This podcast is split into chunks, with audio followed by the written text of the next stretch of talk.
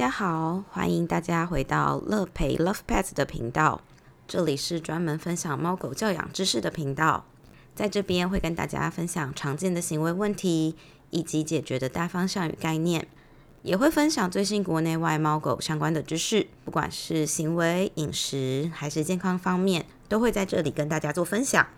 假如大家有兴趣的主题，也欢迎留言给我。我们可以来探讨更多有关于猫猫狗狗的话题。今天呢，要先跟大家拜个晚年，因为我相信。刚放完假，大家也才刚上班，在农历年十五之前呢，都还是有机会跟大家拜个晚年的。所以现在这边跟大家说声新年快乐。我们今天仍然要跟大家分享的是有关于散步的二三事。我们之前有讲过了，包含像是使用好用的胸背，还有长牵绳该怎么样去用，以及这些东西、这些工具有些什么样的好处。可是呢，在散步过程中，我们一定会遇到一些状况是。我们希望可以提早先去做预防，去带开狗狗的。我们要怎么样去辨别狗狗是想要去打招呼，还是其实狗狗的这种往前扑的动作是想要做一个驱赶？我们就要更进一步的来学会怎么样观察狗狗散步的状况状态，然后有哪些时机点是我们可以比较轻松的带走狗狗。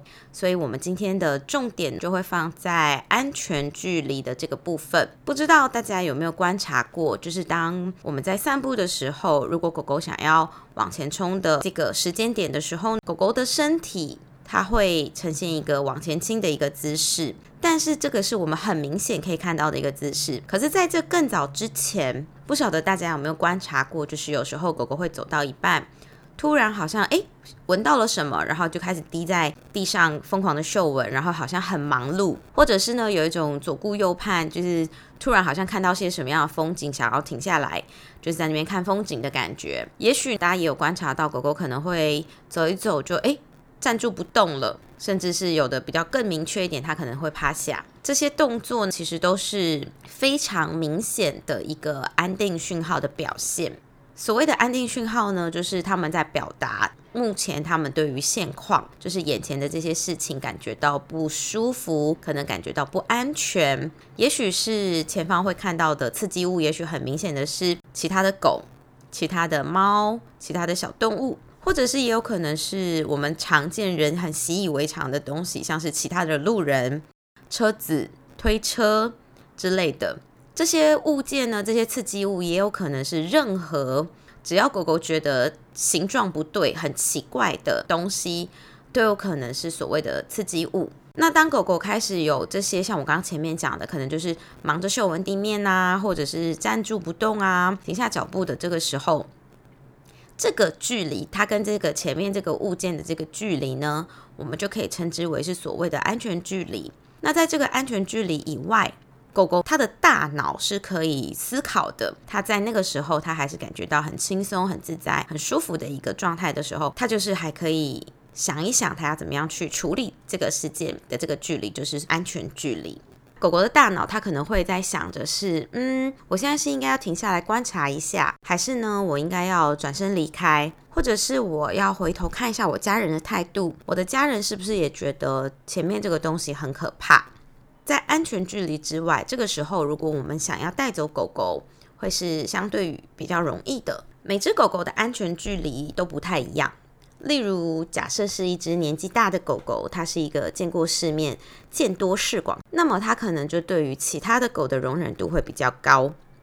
也许别的狗靠近一点点，它也都觉得哎还好，没有那么紧张，不会需要有很大的反应。但同样的，有些年纪大的狗狗却需要很远的安全距离，因为它们的身上可能有一些疼痛。所以，他不希望其他的狗狗突然的靠近它，不管是嗅闻也好，还是是打招呼也好，这些可能有身体疼痛的狗狗会害怕其他的狗去碰到它的不舒服的地方，也许在嗅闻的时候撞到它的屁股之类的，那它可能就会突然感觉到疼痛。所以，像这样子的狗狗，它可能就会需要更远一点的安全距离，相对于它年轻的时候。同一只狗，它对于不同的对象，也有可能有。采取不同的安全距离，例如说，同一只狗看到不同的人、不同的狗，它就会有不同的想法。例如，我家的狗天天它看到男生、女生或者是老人、小孩的反应就不一样。像是天天，他就是比较偏好年轻的女生，因为通常这些年轻的女生，第一个就是会称赞他，用比较友善的语气说：“哎呀，好可爱哦。”然后有的可能就会蹲下来，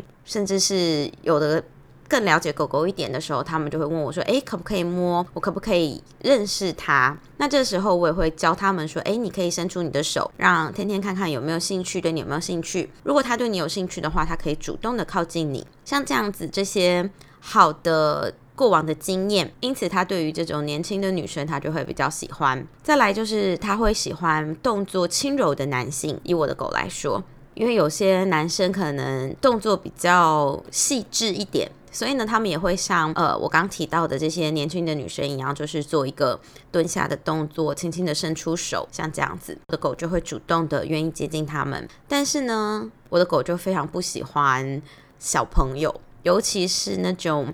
横冲直撞，甚至会带着尖叫的那种小孩子们。你就会看到我的狗就是会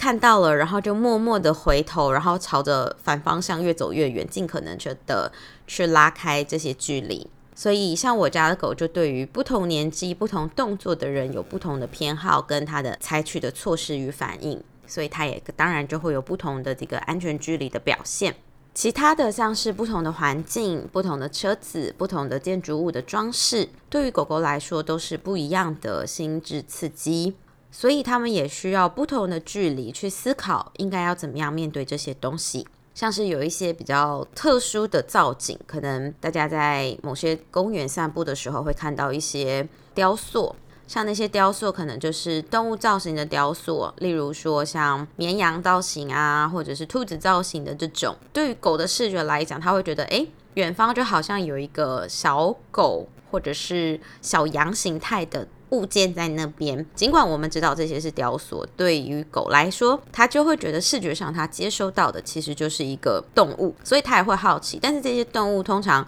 就是呈现一个很僵硬、很不符合自然状态的一个造型，所以狗狗可能就会觉得很迟疑，它也就会需要思考一下，嗯，这个我到底要不要走过去？我要怎么样面对他们？他们动作太奇怪了，我是要采取一些绕半圈，还是怎么样？毕竟这些东西也不会给他回应嘛，所以他们就要有这些不同的距离去思考哦，我到底应该采取什么样的措施？那我们刚刚讲过了，像这些不同的造景也好，不同的人也好，对于狗来讲都是所谓的刺激物。当随着这些距离越来越近的时候，狗狗也当然就会感觉到越来越紧张，它们的压力值也就会随之升高。这个时候，你可能就会看到狗狗的身体姿势会更明显。例如说，它可能耳朵会往前，就是好像在注意对方的动静；也有可能眼睛就会盯着对方，看对方的移动的方向。重心也可能会慢慢的就是前微微的往前倾。尾巴这时候，也许你会观察到，可能会快速的摇动。也有可能它就会慢慢的把屁股夹紧，然后把尾巴垂下来，就是把尾巴塞到屁股里面，这也是有可能发生的。但这边我们要注意的事情是，当假如我们看到狗狗的尾巴是摇摆的越来越快，好像很开心的这种快速的摆动的话，同时再加上它的身体姿势可能是往前倾的，这时候我们有可能会误判，会觉得说，诶，我的狗好像是对对方很有兴趣，想要去跟对方互动。但是呢，大家请注意，摇尾巴这件事情并不一定代表的是开心、兴奋，是想要交朋友的状态。因为要请记得，狗狗的情绪表现，不管是兴奋也好、焦虑、紧张、开心，还是其他的情绪，很多时候它都是使用摇尾巴、摇屁股的这种方式来表达。所以它可能尽管是有一点兴奋，有一点开心，但它也许包含了更多是紧张跟焦虑的情绪。所以这个时候呢，我们不一定要让我们的狗前去跟其他狗做打招呼。我想要跟大家再分享一个小知识点，是我当时在上 BAT，也就是 Behavior Adjustment Training，就是行为调整训练中，我们会。使用一个图来分别解释，在狗狗散步中，它遇到刺激物的时候，它会有几个不一样的身体姿势的变化，还有它心情转变，会用颜色来做区分，分别是绿区，也就是比较理想的状态；蓝区，一般的状态；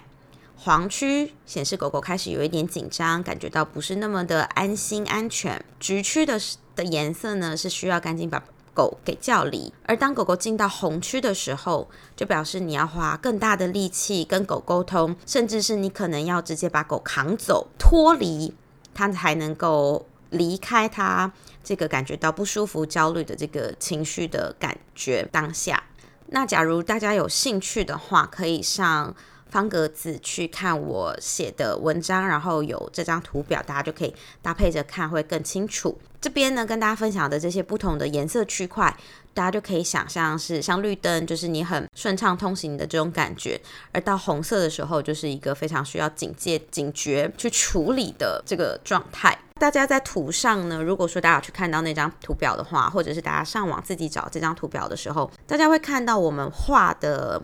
这个图其实是狗狗是在一个海岸边，也就是意味着，当狗狗看到刺激物的时候，随着距离越来越近，刺激的程度越来越大的时候呢，狗狗的状态就好比像是溺水的人一样，那个情绪感受是慢慢淹过它的大脑。所以他的大脑是没有办法运作，就是呈现一个大宕机，是没有办法反应的一情绪当下的状态。所以他下意识，因为大脑没有在思考了嘛，所以他所有的动作可能都是一个下意识的一个直觉反应。所以下意识上，狗狗可能会有一些情绪的表现，是它想要往前扑跳去把对方赶走，或者是呢，它想要吠叫，先提醒对方说：“哎，我在这哦，你不要再靠近了。”所以它可能会用嗡嗡的方式去提醒对方。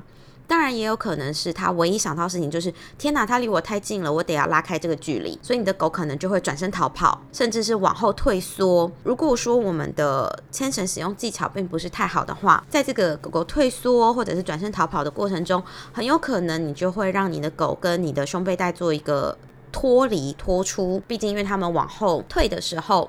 大部分的胸背可能就没有办法很好的去继续仍然的佩戴在他们的身上，所以很可能就是一缩一退。他们就会跟胸背带做分离的状况了，所以大家要记得，当如果说进到可能像橘区、红区的时候，你的狗的大脑是没有在思考的，是宕机的。所以这个时候，如果说你想要跟狗狗做一些可能像是弹舌音召唤它们名字，或者是用口令说回来之类的，这个时候可能就这些口令就不是那么的好用，效果不是那么的好。因为再次强调，这时候你的狗可能没有办法思考，没有办法反应。大家如果说想要想象一下。的话，你可以想象是，如果你很怕蟑螂，你就可以想象有一只飞蟑螂朝你飞过来